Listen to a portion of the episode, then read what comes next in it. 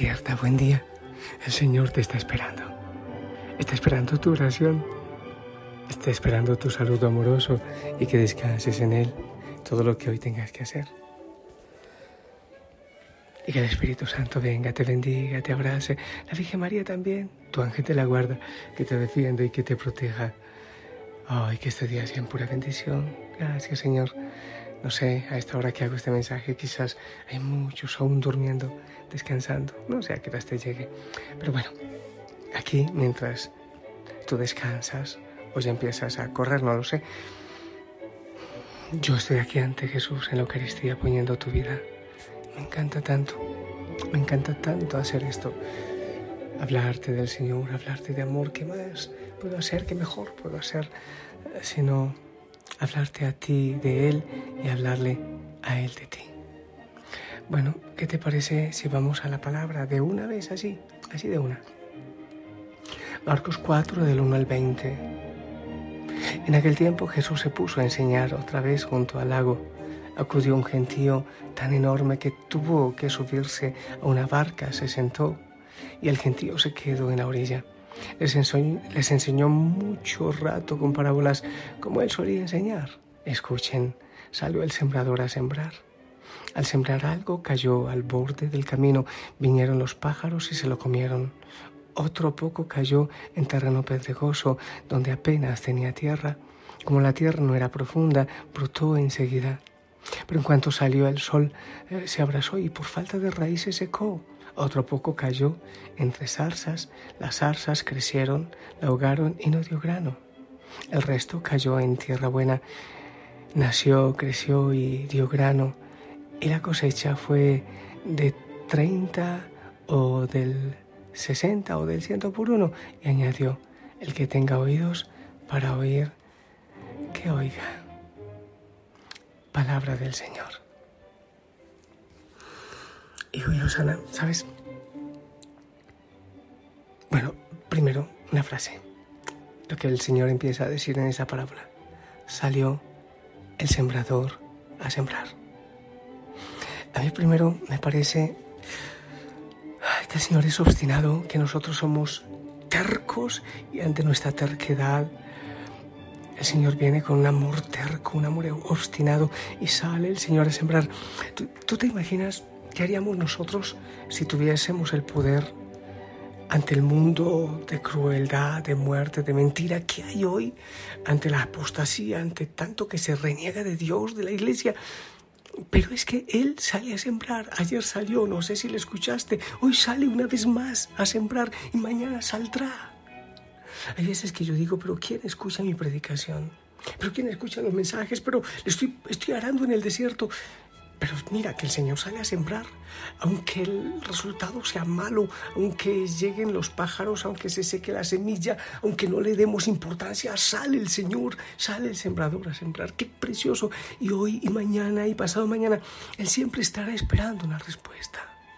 Siempre. Como el Padre Misericordioso siempre estaba parado en la puerta esperando a ver si venía su hijo pródigo, su hijo menor, que se había ido de casa siempre espera, sale a sembrar y si hoy no le escuchas, entonces mañana sembrará y pasado y después y después seguirá sembrando. Es verdad, la semilla caerá en terrenos pedregosos, que de hecho es increíble como siempre el Señor. Normalmente si siembra en un surco, en un terreno que se ha preparado y que, y que se cuida como para que todo esté más o menos dispuesto para saber qué cosecha va a haber. Pero el Señor siembra, siembra en el camino, siembra entre piedras, siembra entre espinos. Pero Señor, ¿qué sembrador eres tú? Si mi corazón es de piedra y está lleno de espinos, y si vienen los pájaros de los vicios, de, de no sé qué cosa, y se llevan esa semilla y tú sigues sembrando, ¿Todavía ves que mi corazón puede ser un buen terreno cuando yo creo que sencillamente se va cerrando muchas veces para tu voluntad? Pero el Señor sigue creyendo y sea el terreno que sea, Él sigue sembrando. Y cada día saldrá de nuevo a sembrar. Pero en este Evangelio hay un, hay un final feliz. Dice, El resto cayó en tierra buena. Nació, creció y dio grano. Y la cosecha fue del 30 o del 60 o del 100 por uno. Quiere decir que si el mensaje del Señor, muchísimos no le dan importancia. Pero a alguien le da importancia. Imagínate, a ver, pensemos, no, no, no voy a decir realmente números. ¿A cuántas personas, miles, millones llega este mensaje? Yo sé que muchos, a muchos llega seguramente para un altísimo porcentaje no, impacta para nada la palabra del Señor, no impacta. Pero se impacta a dos, tres personas y dicen, esto del Evangelio me, me, dice algo, esto el Señor me está buscando, el Señor sigue sembrando y da una respuesta y quizás comparte con otra persona y venga a ver qué es lo que podemos hacer y ayuda a alguien y, y, y esa semilla es posible que hoy es posible que hoy como que no, que quede guardadita todavía ahí por un tiempo y quizás en el momento indicado, previsto por el Señor, empiece a echar fruto. Es posible que, que mucho de lo que escuchan no lo pongan en práctica, quizás no, no le den importancia, pero llegará probablemente un momento en que sí, en que que empiecen a escuchar al Señor y su mensaje. La cosa es, hay fruto. En este mundo tiene sentido predicar, tiene sentido hablar de la vida, tiene sentido hablar de la pureza, de la fidelidad, de, de amar a los enemigos. ¿Tendrá sentido? Pues tiene sentido. ¿Por qué? Porque precisamente todo lo que parece que se perdió en esos terrenos difíciles o duros o que no echaron fruto probablemente, pero unos cuantos que dan la respuesta pueden transformar el mundo. ¿No será por eso que el Señor dice, ustedes son sal del mundo o levadura? Ustedes son luz. O sea, somos un pequeño fermento, un pequeño grupo, pero que puede transformar el mundo, que puede iluminar, yo le he dicho mucho, una pequeña vela, un pequeño cerillo, puede iluminar un coliseo entero, básicamente, al menos para encontrar la salida. Así que, primero, el Señor sale a sembrar cada día, buscando tu corazón y tu respuesta y tu sí. Igual que para mí, Él sigue sembrando. Cada día se la saliendo a sembrar, aunque sea el terreno que sea, Él sigue creyendo. Es increíble, el Señor sigue creyendo. Él sabe que puedo decirle que sí. Y nos invita a nosotros también a sembrar. Es probable que tengamos miedo, pero en el trabajo, en ese trabajo, en esas oficinas, en esos talleres donde hay tanto pagano, en esta familia donde nadie me escucha, que dice el Señor, hay que seguir sembrando.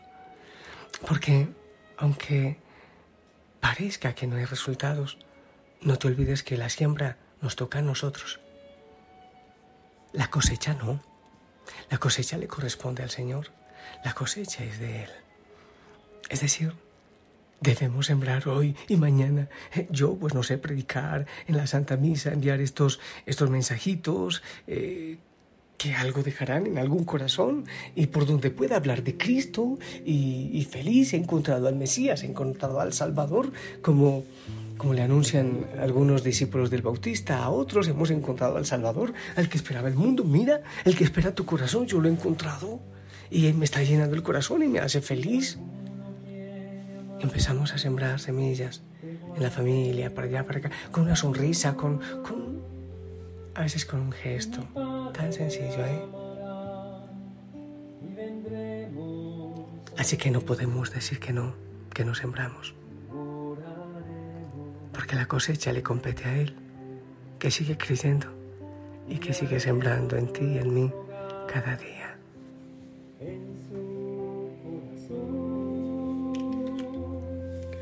Él también vendrá a morar lleno de paz. Vendrá a morar en nuestro amor.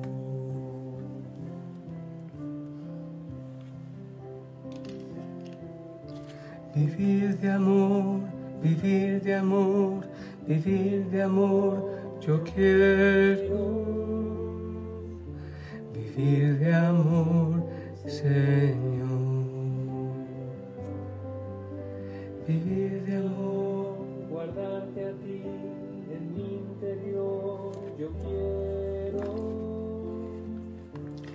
verte en mi interior. Vivir de amor es camino del Calvario en pos de ti, Jesús. Vivir de amor es abrazar la cruz como un tesoro y unirme a tu dolor. Vivir de amor es derramar mi vida cual perfume, ungiéndote los pies. Ah, se me emociona. Qué maravilla. El Señor sigue creyendo en ti y en mí. Sigue sembrando. Nos invita a sembrar con Él, porque la mies es mucha y los trabajadores son pocos. Y a seguir creyendo en medio de tanta desesperanza. Te bendigo en el nombre del Padre, del Hijo y del Espíritu Santo. Somos la sonrisa de Jesús y, que somos una esperanza también en nuestra iglesia. Así que para adelante, esperamos tu bendición. Se acaba mi. Gracias. La Virgen María te abraza. Vamos, vamos. Vamos a llevar el mensaje de Cristo con gozo y con paz. Te bendigo y oro por ti y te amamos. Chao. 了。